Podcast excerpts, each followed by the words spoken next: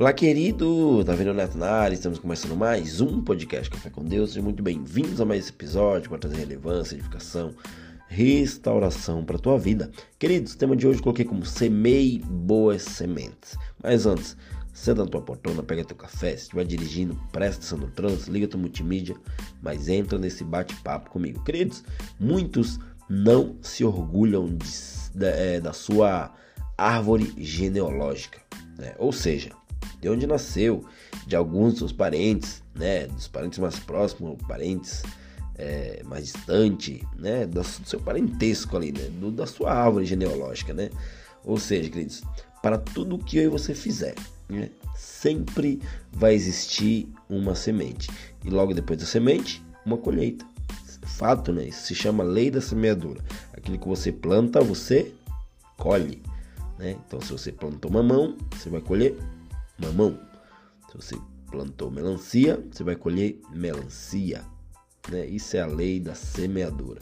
A colheita, queridos e queridas, sempre será feita, porque uma semente um dia foi plantada.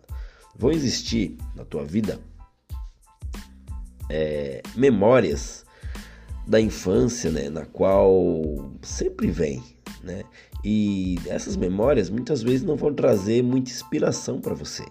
Né? Vão existir também lembranças que sempre venham na tua mente. Né? Eu te falo, eu te pergunto se este é o teu caso. Eu falo, deixe de lado essas lembranças. Ô oh, Neto, mas não é fácil deixar essas lembranças.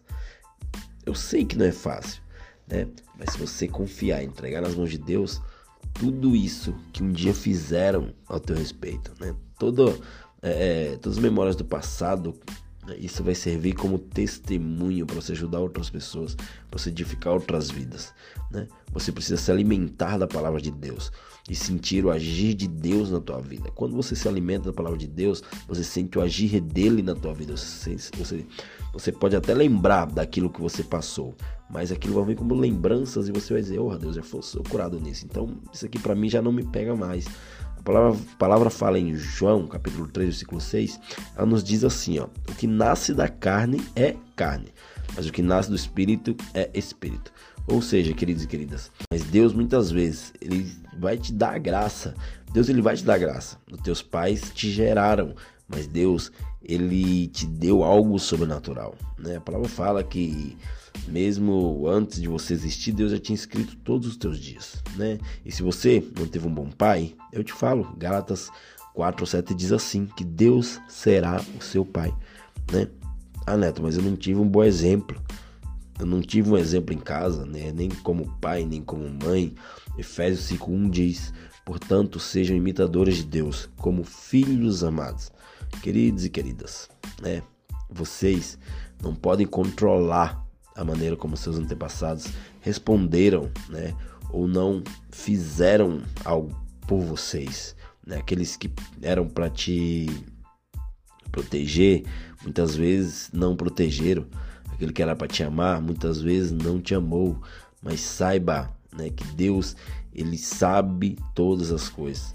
Deus, ele é ontem, ele é hoje, ele será para sempre.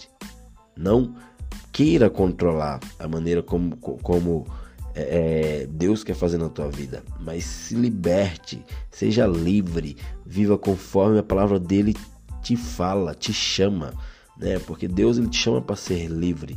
Deus ele te chama de filho, de filha e sabe e te diz que você é mais que vencedor. O passado não tem mais é, é como fazer parte da tua vida, um passado no qual você sempre sofre. O passado não pode ser uma prisão para você passado tem que vir como testemunho para mostrar que você venceu e que outras também podem vencer. Lembre-se disso. Faça com que o teu passado não venha ser uma prisão, mas venha ser uma liberdade, não só para você, mas para todos aqueles que quando ouvir o teu testemunho dizer, caramba, eu fui liberto através disso que você falou. Então, queridos e queridas, escolha bem como você quer viver ou como você quer ser, porque fazendo isso, decidindo isso, em algum dia, daqui a várias gerações, seus netos, bisnetos agradecerão a Deus por essas sementes que você irá plantar, né? Quebre todo o ciclo de maldição, quebre toda maldição hereditária e seja aquele que vai fazer a tua, a partir de você, né, uma geração melhor, dia após dia. Beleza, queridos? Até o próximo episódio e valeu!